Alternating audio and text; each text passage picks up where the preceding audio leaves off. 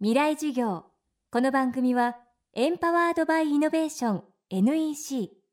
暮らしをもっと楽しく快適に川口義賢がお送りします。未来授業月曜日チャプター未来授業。今週の講師は NPO 法人明日への希望代表の小松洋介さん。仙台出身現在32歳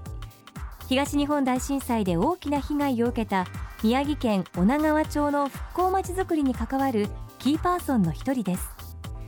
今週は先進のコンパクトシティとして世界から注目される女川のまちづくりと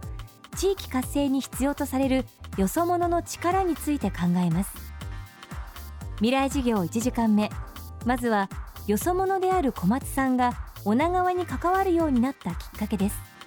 テーマは課題は現場に落ちている。東北とはもともとつながりがありましてあの、まあ、出身が仙台ということとあとはリクルートの新人時代はあの宮城県の沿岸部の方の担当も新人の頃にやらせていただいたりしてました。範囲で言うともう気仙沼から松島まではもう地図見なくても歩けますしそのくらい詳しくはなってましたね。震災の時は、え私はあの札幌で仕事をしてまして、まあ、チームリーダーということで、えリーダーをやってたんですけれども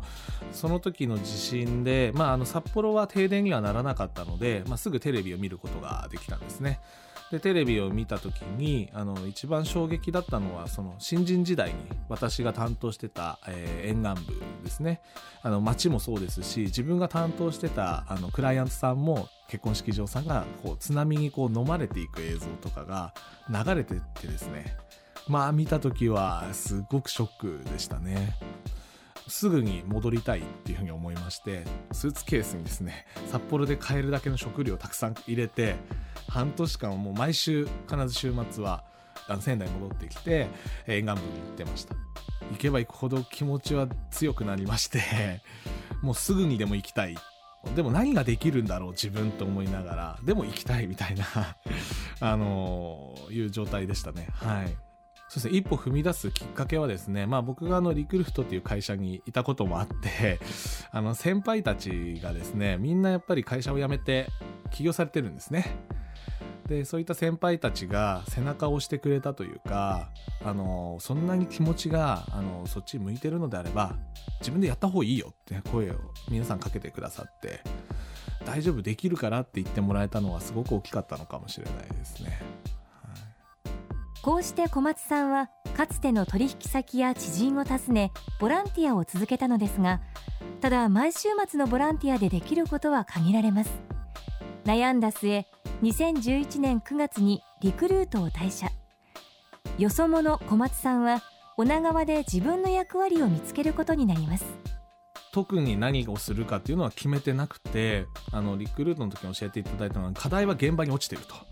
とにかく現場に行けっていうのはよく言われてたのでまず現場に行って課題を拾おうということとあとはリクルートのその時にあの知り合った先輩がトレーラーハウスであの商店街とかをやろうって話で動いてる方がいらっしゃって、まあ、それが商店街ではなく宿でできないかみたいな話をちょうど一緒に被災地回る中で話をしてたのでその企画書を持って課題をヒアリングしながらそのトレーラーハウスのアイデアをまあ提案として出すっていう形で回ってました。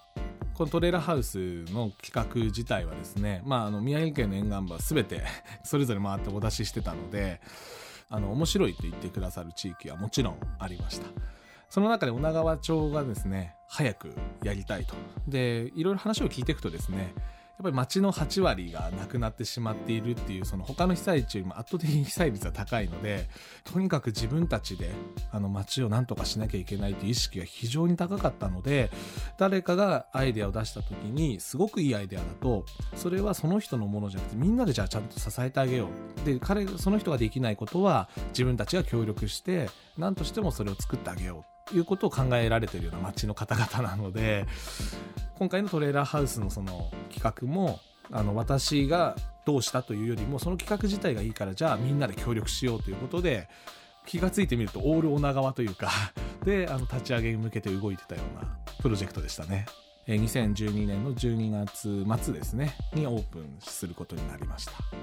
街の方からいただいた言葉で嬉しかったのはやっぱりよそ者で外からやってきてでしかも企業に勤めてるわけでもなくどこかの団体に属してるわけでもなくスポンサーがいるわけでもない人間がこう関わっているのであの皆さん心配したと思うんですよね。彼は何者だっていうことをやっぱり 街の中で出ますから。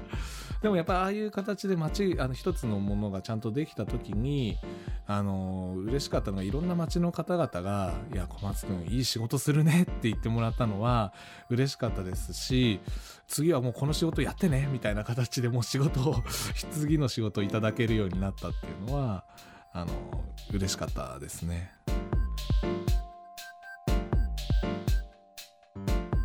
未来授業今日は課題は現場に落ちているをテーマにお送りしました。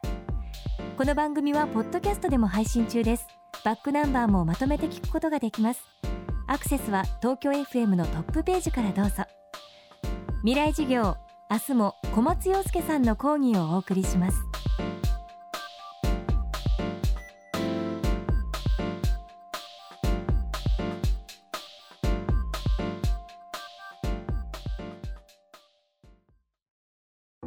川口技研。